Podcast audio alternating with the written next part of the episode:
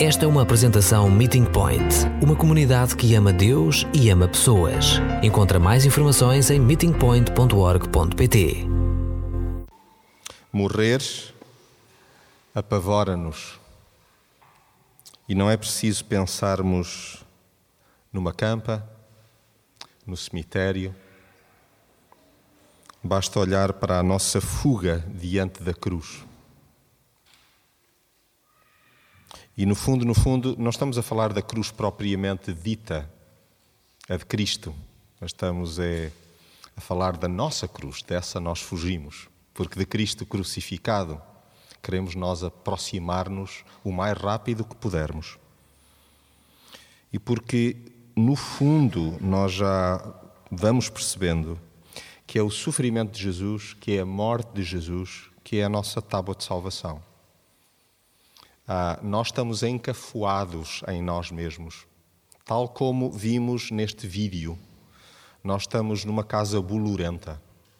Nós precisamos que Jesus possa de facto abrir uma velux, possa abrir uma janela, uma tampa, possa um, abrir a nossa vida, o nosso corpo, a nossa alma e ajudar-nos a perceber que é o seu caminho, é o seu sofrimento, é a sua morte que nós precisamos de abraçar, para que, conforme hoje já lemos em Colossenses, percebermos que quando estamos mortos, estamos escondidos em Jesus.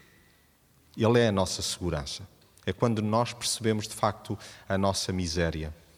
E estando nós a findar esta série Menos é Mais, a melhor forma é podermos falar sobre morrer para viver. E por isso queria convidar-vos a juntos nós podermos atentar para um texto um, que se encontra no Evangelho segundo João, no capítulo 12, e nós vamos ler na íntegra do versículo 20 até ao versículo 43. E deixo-vos desde já uma sugestão: é que nós possamos um, assinalar, guardar para nós mesmos, eventualmente, até se quisermos fechar os olhos enquanto a leitura é feita, agarrarmos-nos a uma palavra, a uma expressão, a um toque de Jesus. Ele tem o condão de se mover não só enquanto ah, cantamos, mas na verdade, na verdade, também enquanto sossegamos e nos expomos à sua voz e à sua palavra.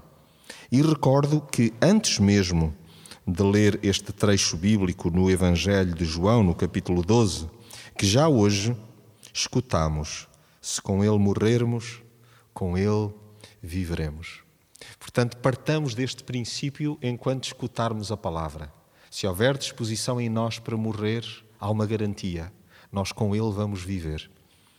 E também, ainda há pouco, escutávamos que Aquele que não quiser pegar na sua cruz e vir comigo, disse Jesus, aquele que não quiser, e é legítimo que não queira, mas é importante também que saibamos que se não existe esta disposição da nossa parte para pegarmos na nossa cruz e irmos com Jesus, Jesus afirmou, também não pode ser meu discípulo. No fundo, no fundo, também não é um seguidor.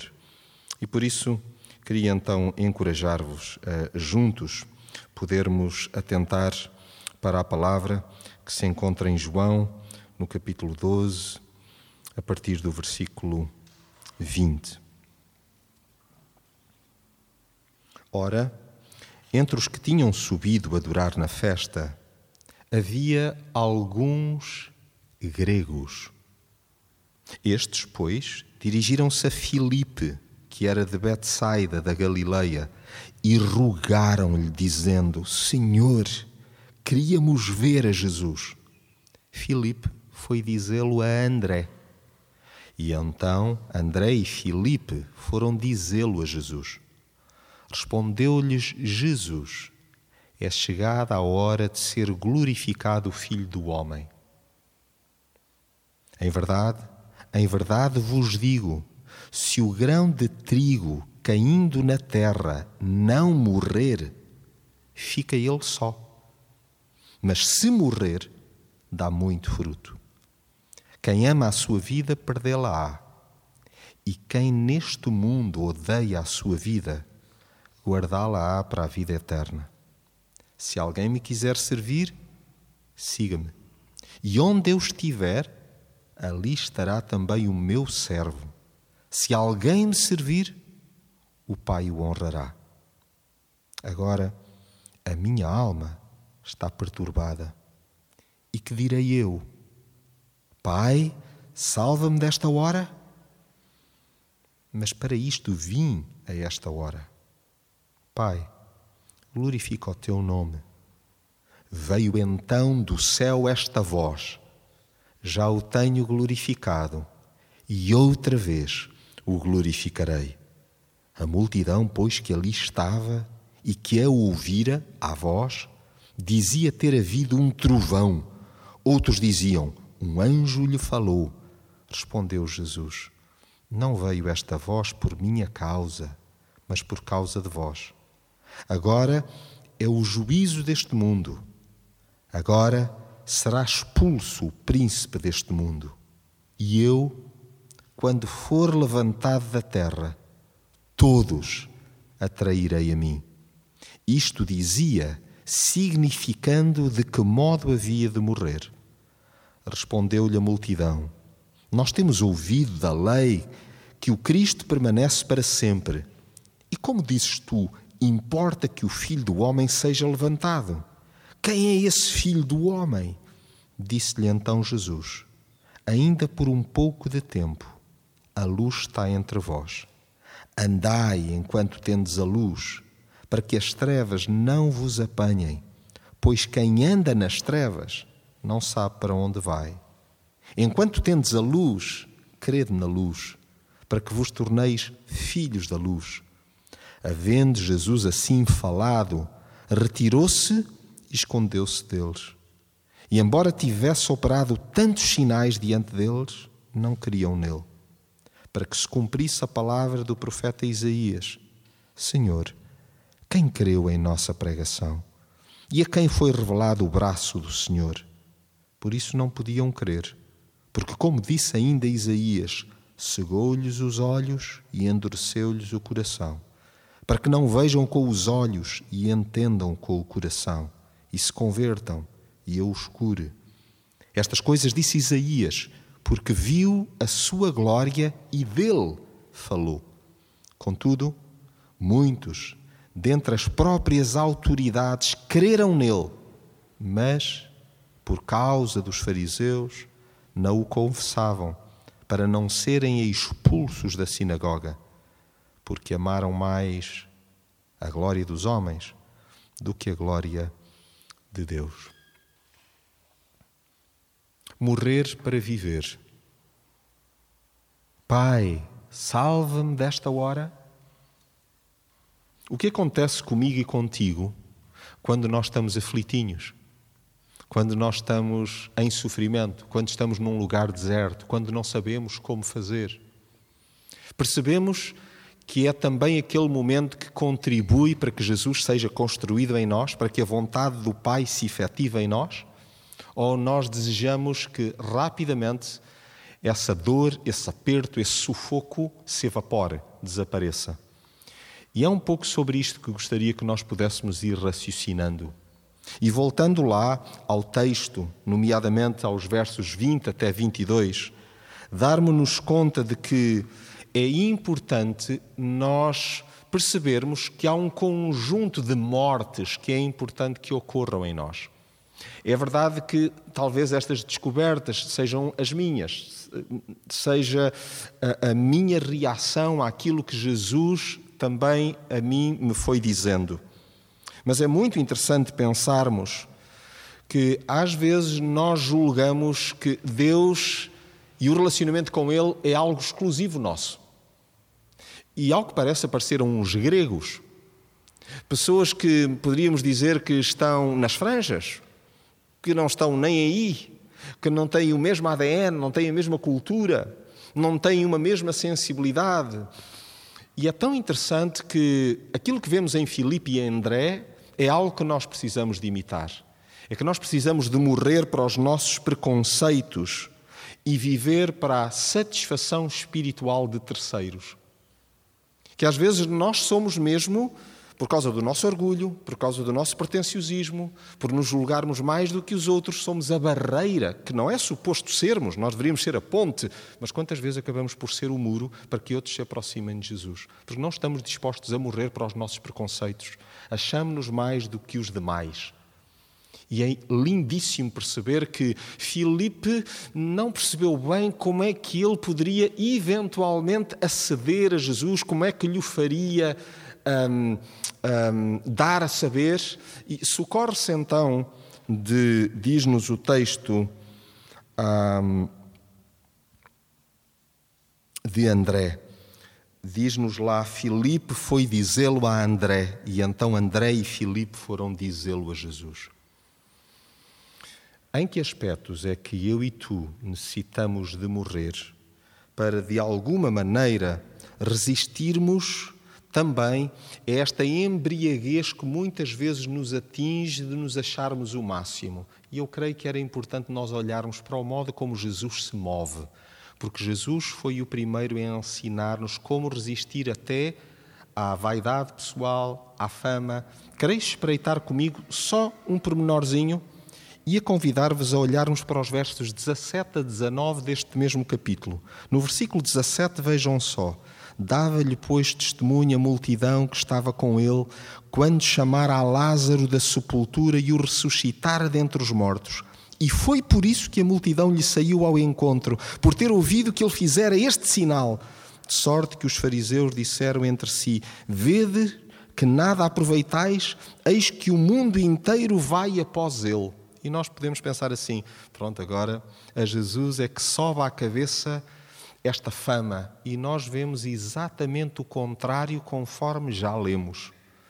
Eu creio que é importante nós morrermos para um protagonismo que é bacoco, porque nem sequer Jesus acabou por uh, ceder e ele sim tinha todas as condições, mediante o seu poder, a sua fama, a sua bondade, a sua mansidão, de proceder de maneira então notória e ele escolheu o caminho da simplicidade, o caminho então da cruz, o caminho muitas vezes do anonimato, para que de facto pudesse sobressair e ressurgir a vontade do Pai. E é incrível porque nós de seguida, olhando nós para o versículo 23, lemos assim: Respondeu-lhe Jesus: É chegada a hora de ser glorificado o Filho do Homem.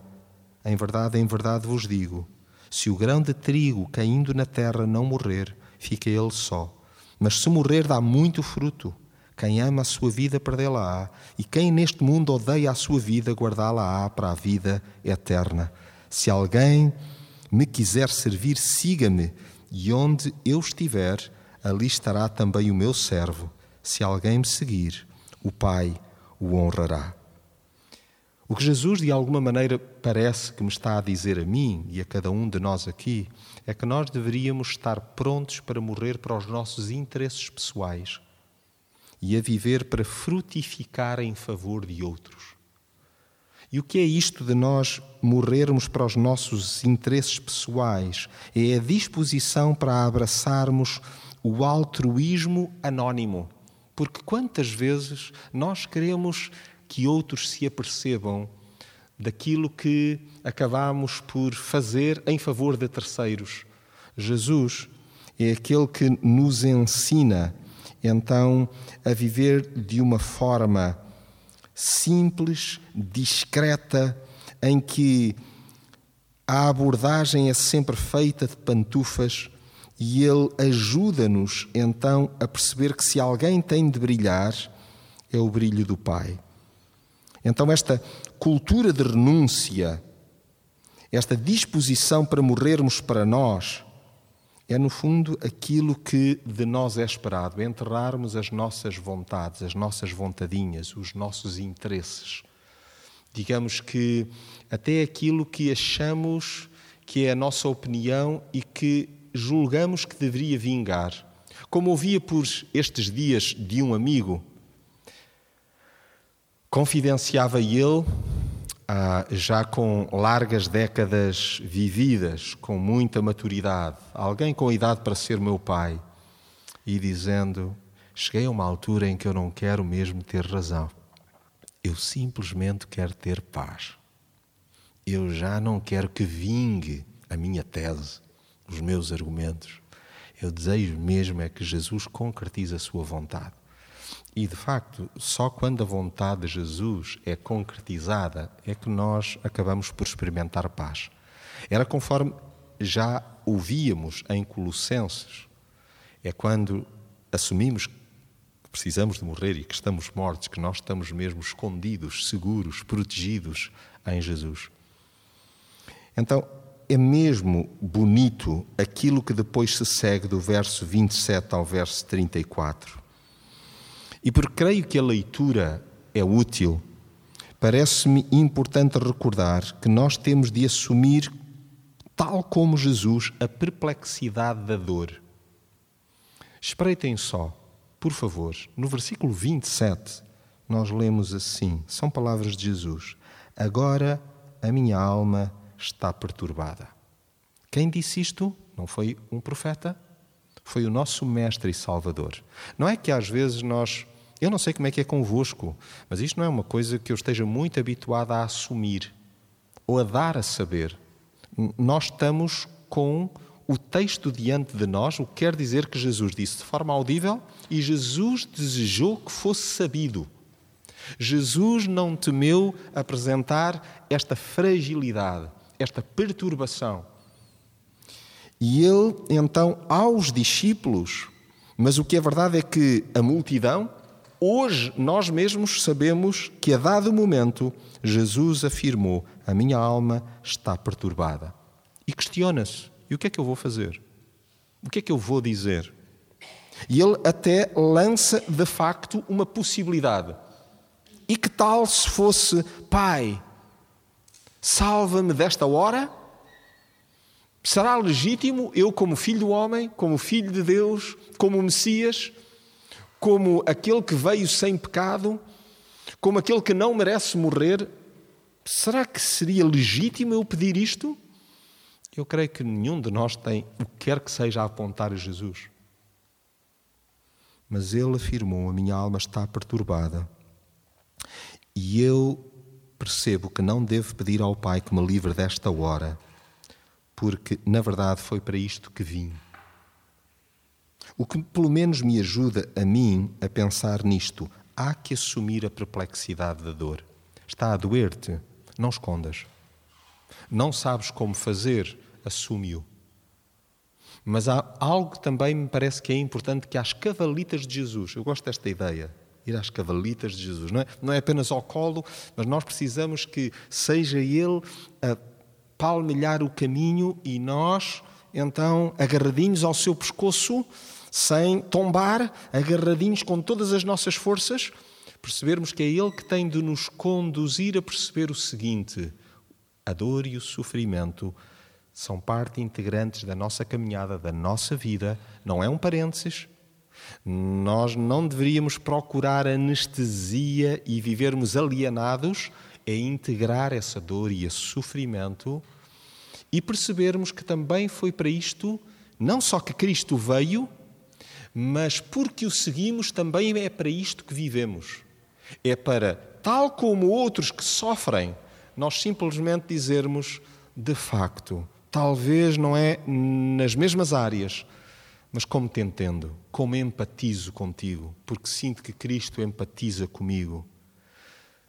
E é verdade que o caminho faz-se na dependência do Pai. Então, que morra a autocomiseração.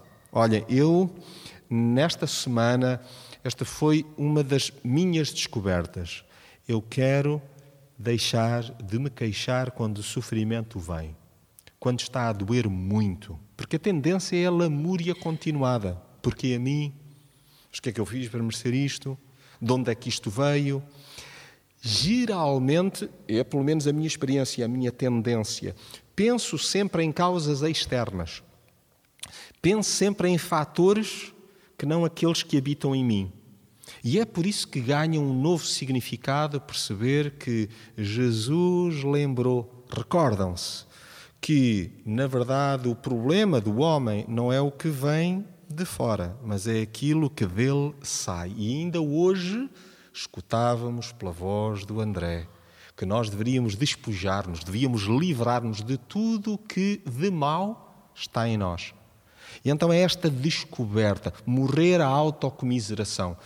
És para o queixinhas, és para o intriguista, é, é, és para o conflituoso.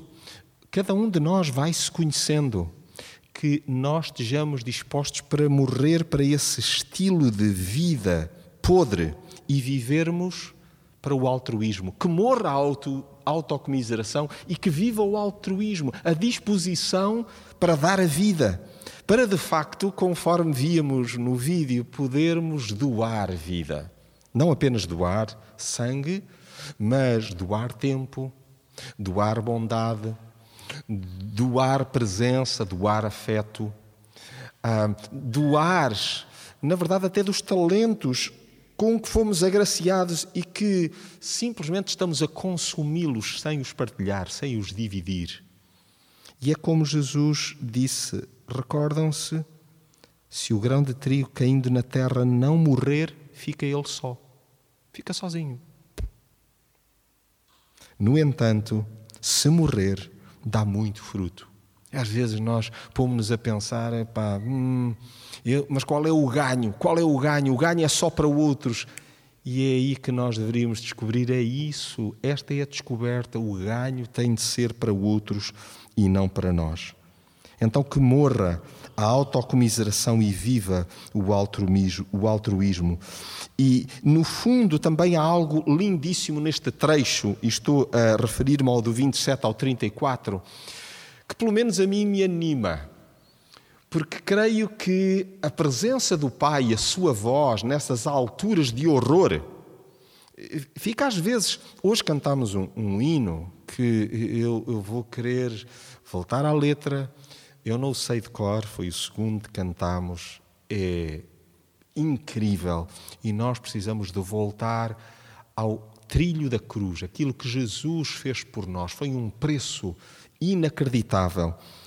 E é bom darmos-nos conta de que esse momento dilacerante para Jesus foi acompanhado de uma música atrás daquele momento trágico. Houve uma musicalidade, houve uma voz que sobressaiu. O que é que diz lá no versículo 28? Pai, glorifica o teu nome. Veio então do céu.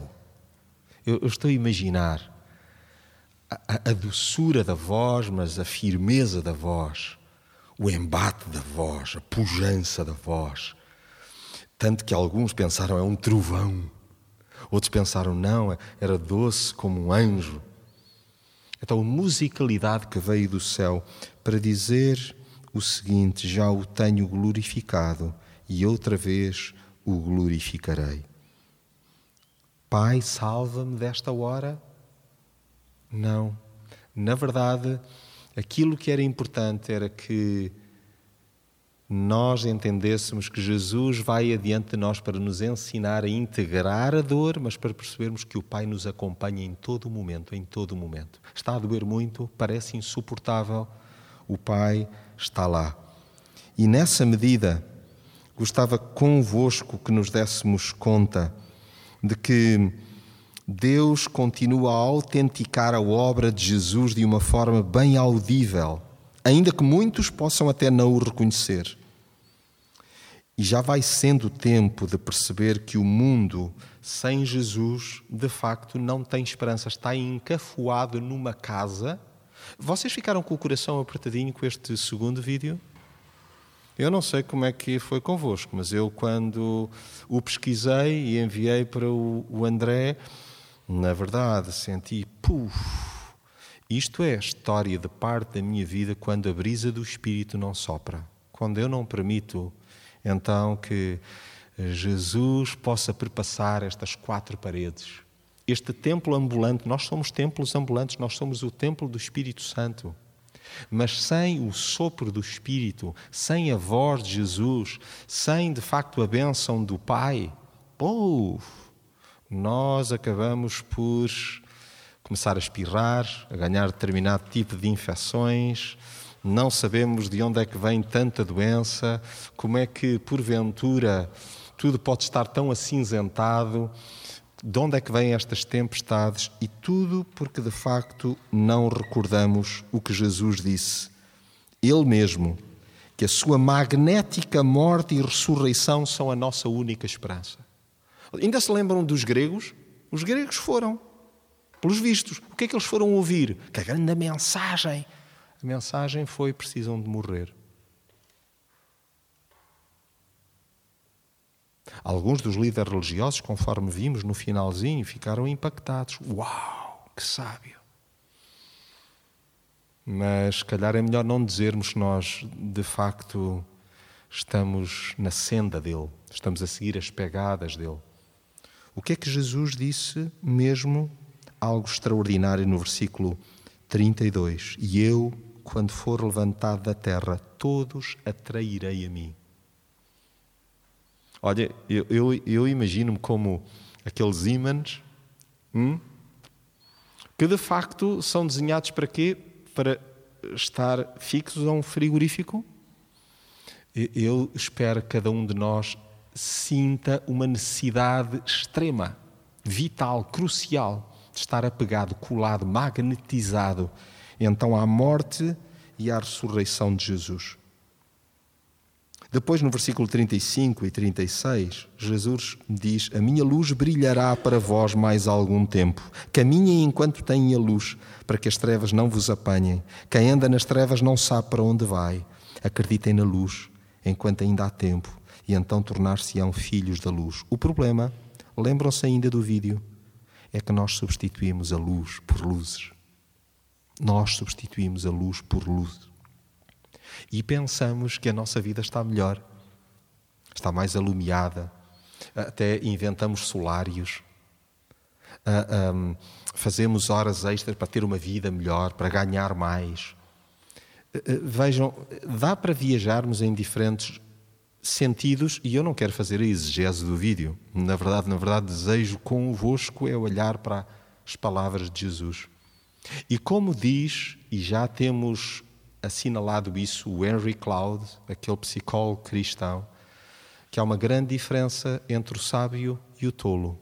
E o tolo, diante da luz, percebendo que tem defeitos, tenta ajustar a luz aos seus defeitos. O sábio, quando vê a luz e olha para Jesus e vê trevas em si, diz assim: Espera lá, eu tenho de me ajustar à luz. Esta é a diferença entre o tolo e o sábio. E que descubra ao olhar para estas palavras é que importa que eu, Jonatas, fuja das trevas. Fuja das trevas exteriores e interiores. De algum modo acabe por as apresentar Jesus, por favor, venha alumiar a casa, venha alumiar a mente, venha alumiar a linguagem, venha alumiar os relacionamentos. Por favor, ajuda-me a conhecer-me também. Vocês recordam-se no Salmo 23, não é do verso 1 nem do verso 2, mas lembram-se daquela parte em que o salmista diz assim: Preparas uma mesa, preparas uma mesa perante mim, na presença de quem? Sabem que até há muito pouco tempo eu, eu pensava sempre em inimigos físicos, em pessoas, em, em, de facto adversários. Um, e, e, não é que os tenha, quer dizer, que saiba indicá-los.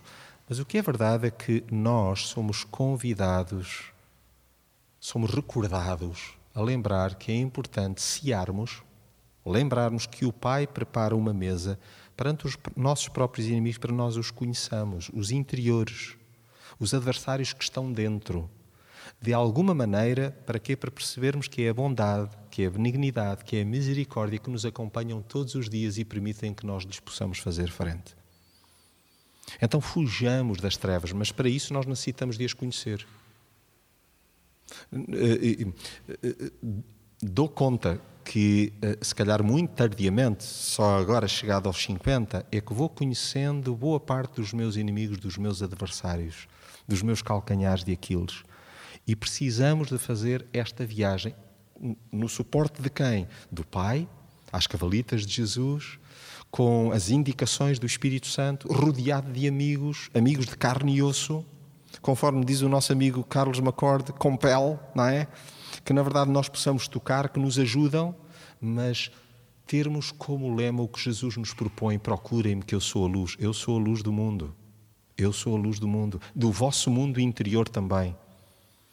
Então, morrer é admitir: eu não sou a minha própria luz, eu não sei para onde vou, eu sozinho não me safo, eu sozinho fico com a testa cheia de galos, eu ando às turras por aí, porque de facto não sei o caminho. Jesus é o caminho, Ele é a luz para a minha vida.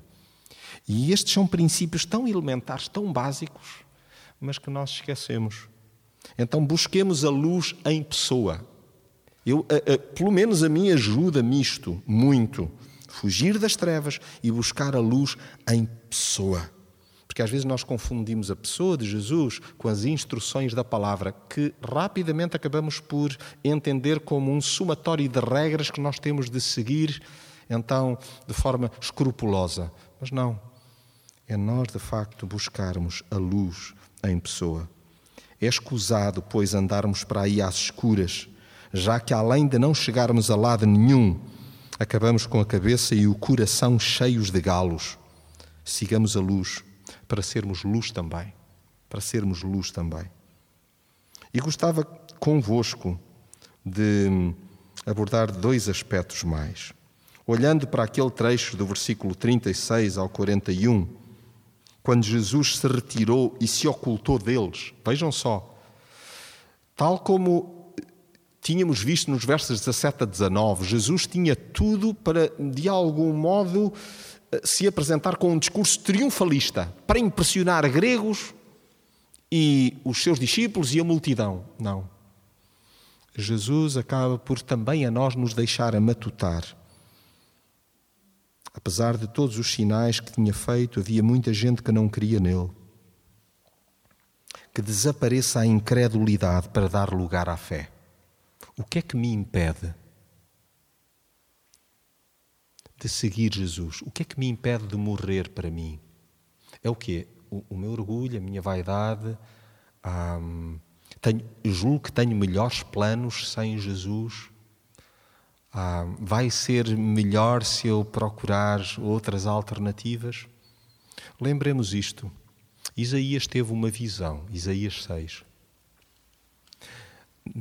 Lá em Isaías não ficamos com dúvidas nenhumas de que Isaías aparentemente terá falado com o Pai. Ok? Depois temos esta citação, exatamente a mesma citação, em João 12.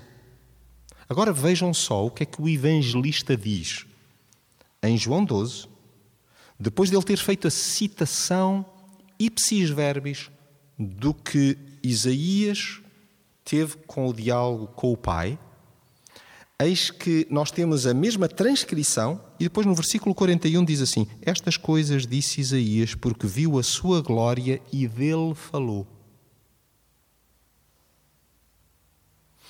Eu, eu sei que podem não ficar tão entusiasmados quanto eu, mas sabem uma coisa incrível? É que o que nós vimos a descobrir no final do livro de Atos é que Isaías terá falado também com o Espírito Santo. Depois, se quiserem, vejam o texto paralelo em Atos. Aqui fica claro uma coisa: que Isaías, na verdade, acabou por também ter este diálogo na presença do Filho, na presença de Jesus, quando viu a glória do Filho. O que é que nós aqui entendemos? Que há uma dança maravilhosa entre o Pai, o Filho e o Espírito Santo. E onde me parece que é importante nós darmos lugar à fé e não à incredulidade. O que é que nos trava ainda? O que é que nos leva a, porventura, eu desejo que não, mas porventura, tenho de me questionar a mim, tenho de olhar para mim e não para vós. O que é que de algum modo, pode, no meu proceder, no meu agir, nas minhas escolhas, levar a que aquela conversa de Isaías com o Pai, com o Filho, com o Espírito Santo, possa atingir-me a mim. Será que é sobre a minha vida? Senhor, quem creu na nossa pregação? A quem foi revelado o poder do Senhor? Por isso não podiam crer, porque, como Isaías também disse, são cegos e têm o coração fechado, de modo que não verão com os seus olhos, nem entenderão com os seus corações, nem se arrependerão para que os cure. Isaías, ao fazer esta revelação, referia-se a Jesus, pois tinha tido uma visão da sua glória. Esta é a tradução que leio de acordo com a tradução do livro. Uau! Olha, eu não sei, mas isto vai requerer tempo para pensar, para meditar. Falo por mim.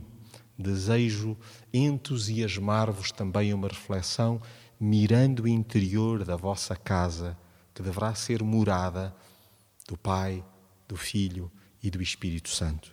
Que desapareça a incredulidade para dar lugar à fé. E por último, aquele trecho assustador nos versos 42 a 43. Por outro lado, muitos dos líderes judeus acreditavam nele, sem contudo confessarem, receosos de que os fariseus os expulsassem da sinagoga, porquanto davam mais apreço ao louvor dos homens do que ao louvor a Deus. Morrer para viver.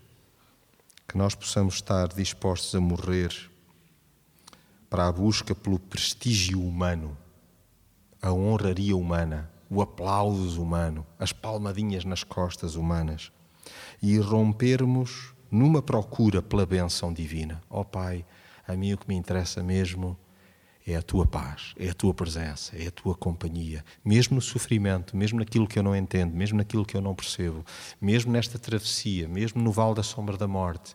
Ó oh, Senhor, preparas uma mesa para mim na presença dos meus inimigos. E eu quero conhecê-los melhor, sobretudo aqueles que me atormentam, e quero enfrentá-los com a tua benignidade, com a tua misericórdia. Menos é mais. Que a nossa vida seja mais sobre a identificação com a morte de Cristo, para de facto podermos viver de acordo com a ressurreição de Jesus. Que Ele nos continue a guiar, a orientar, a incomodar e a salvar todos os dias de nós mesmos.